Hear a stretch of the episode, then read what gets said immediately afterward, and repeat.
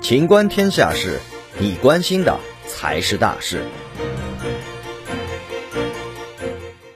阿里云将用户信息泄露给第三方。近日，网络流传一份落款为浙江省通信管理局于七月五号对投诉人的答复函。该函件称，二零一九年十一月十一日，阿里云计算有限公司未经用户同意，擅自将用户留存的注册信息泄露给第三方合作公司，违反了网络安全法。浙江通信管理局已经责令阿里云计算有限公司改正。阿里云回应，根据自查，该投诉事件应为二零一九年双十一前后，阿里云一名电销员工违反公司纪律，利用工作便利私下获取客户联系方式，并透露给分销商员工，从而引发一名客户投诉。阿里云进一步表示，公司严禁员工向第三方泄露用户注册信息，已根据公司制度对该事件进行严肃处理。并遵照浙江省通信管理局要求，积极整改，对人员管理层面上的不足进行强化改进。